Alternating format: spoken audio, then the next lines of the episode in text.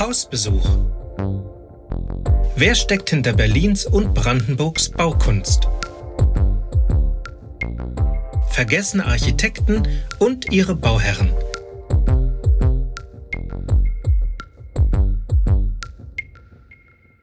Leo Nachtlicht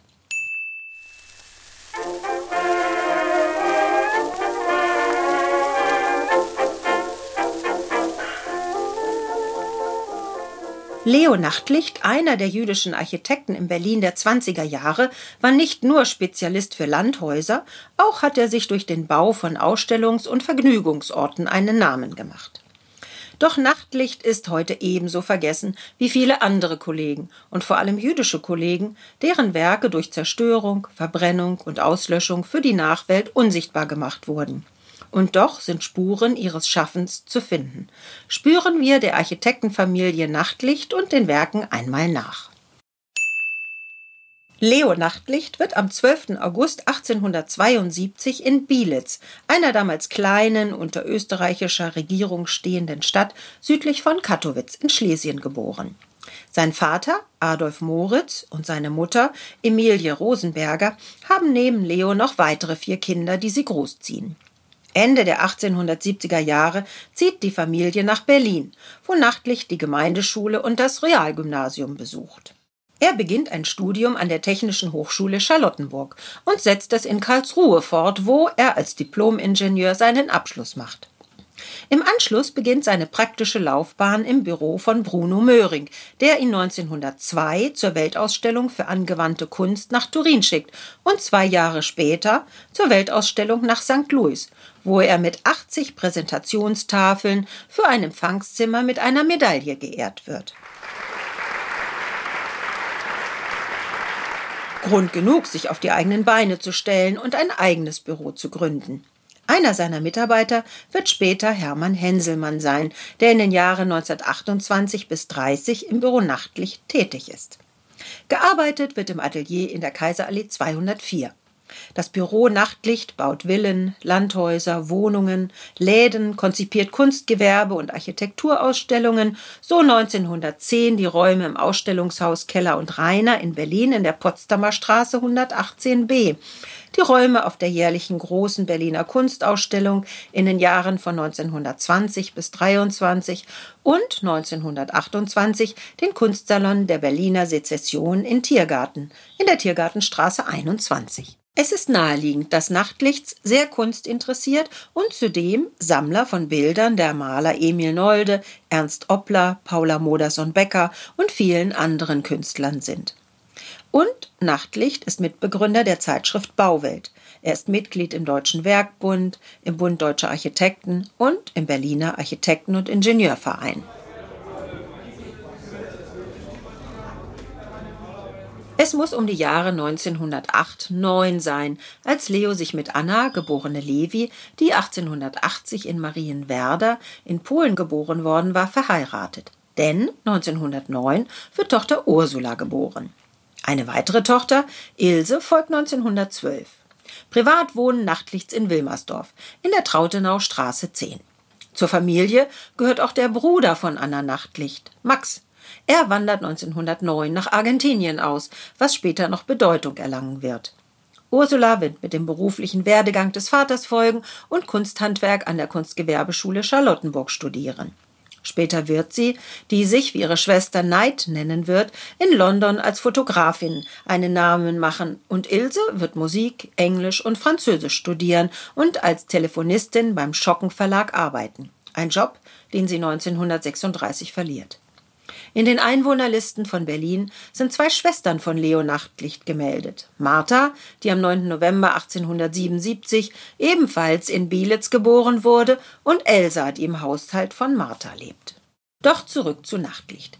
Er ist in Berlin gut vernetzt und gut im Geschäft. In seinem Büro entstehen mehrere Entwürfe für Landhäuser.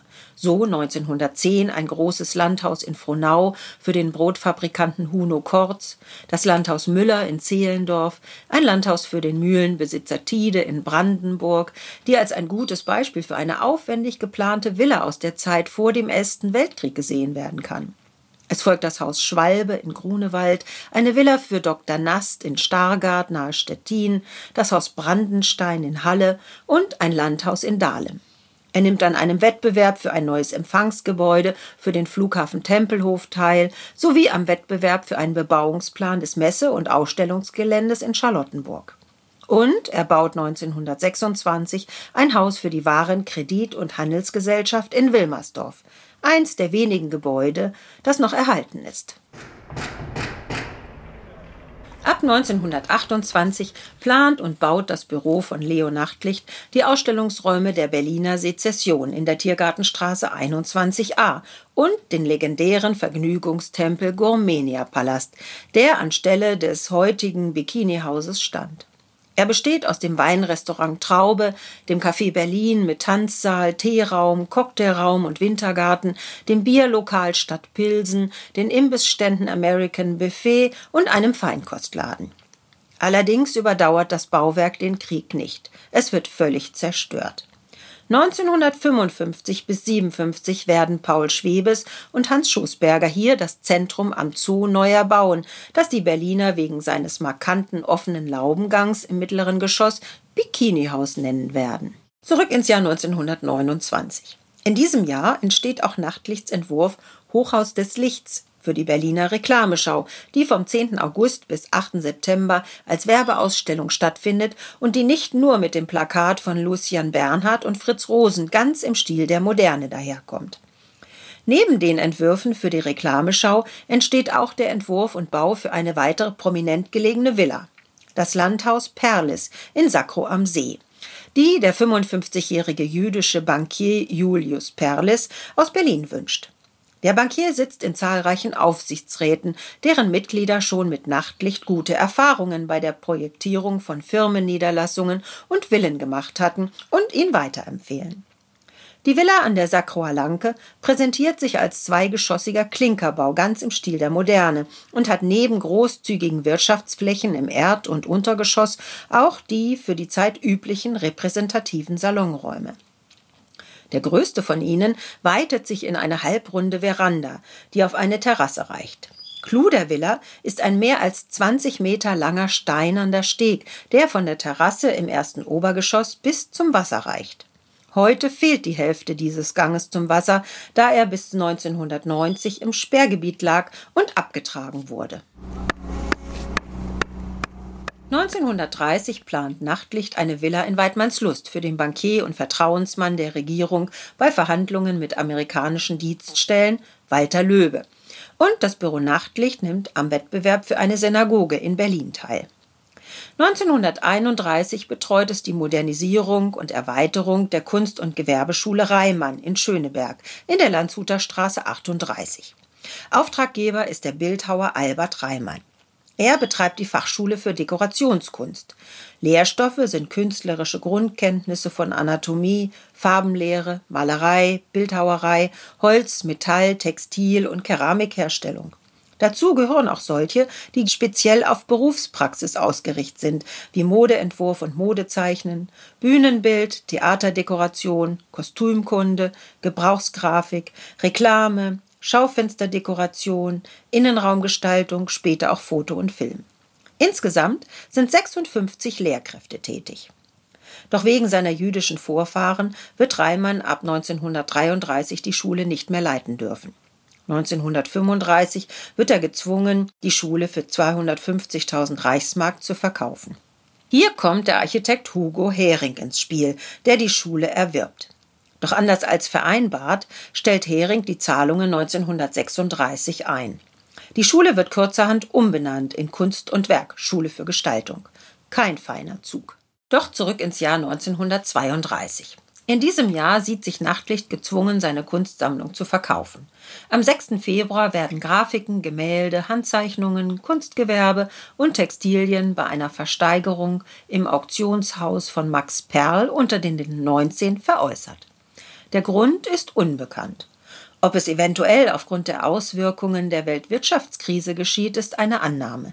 Der wirkliche Grund liegt im Dunkeln. Nachtlicht plant eine weitere Villa. Das Wohnhaus für Oberingenieur Max am Ende in Kleinmachnow, Föhrenwald 5. Allerdings ist diese heute nicht mehr anzusehen. Sie wird 2007 abgerissen. Ab 1933-34 wird dem Architekten Nachtlicht die weitere Arbeitserlaubnis in Berlin verweigert. 1939, noch immer in Berlin, versuchen Nachtlichts zu emigrieren. Während es eine realistische Hoffnung gibt, dass die Töchter einen Job in England finden würden, versuchen Anna und Leo ihr Glück in Frankreich.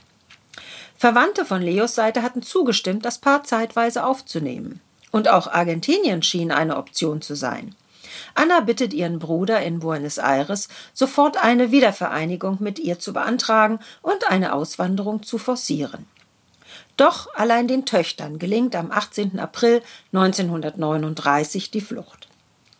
Sie reisen an Bord des Schiffes Manhattan von Hamburg via Le Havre nach London, wo sie am 21. April 1939 ankommen. Sie finden Unterkunft bei der Tante der Mutter.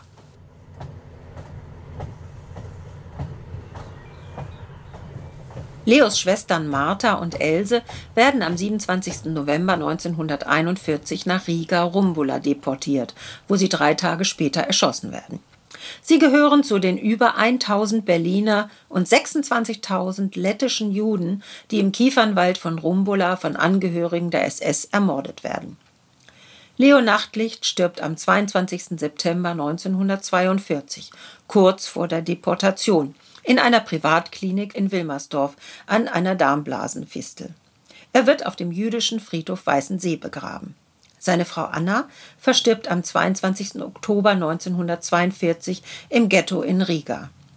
Heute erinnern Stolpersteine vor dem ehemaligen Wohnhaus in der Trautenaustraße 10 in Charlottenburg-Wilmersdorf an den Architekten und seine Familie. Aber nicht nur dieser Architekt, diese Architektin ist in Vergessenheit geraten. Auch viele andere Baumeister haben in Berlin Bauten hinterlassen, die begeistern, die sich im gewandelten Stadtbild verstecken und die es zu entdecken gilt. Möchtet ihr mehr zu den Berliner Architekten erfahren? Seid herzlich willkommen auf der Webseite www.edition-eichhorn.de. Dort findet ihr mehr zu den Architekten und Architektinnen und deren Geschichten und Werken. Schaut einfach einmal vorbei. Es gibt auch gedruckte Bücher. Und für einen Ausflug nach Italien sei die Reihe Palladio Aldinen empfohlen. Auch für diesen Baumeister und seine Werke gibt es eine Podcast-Reihe. Viel Spaß beim Reinhören wünschen euch Ulrike Eichhorn und Dr. Klaus Detmer.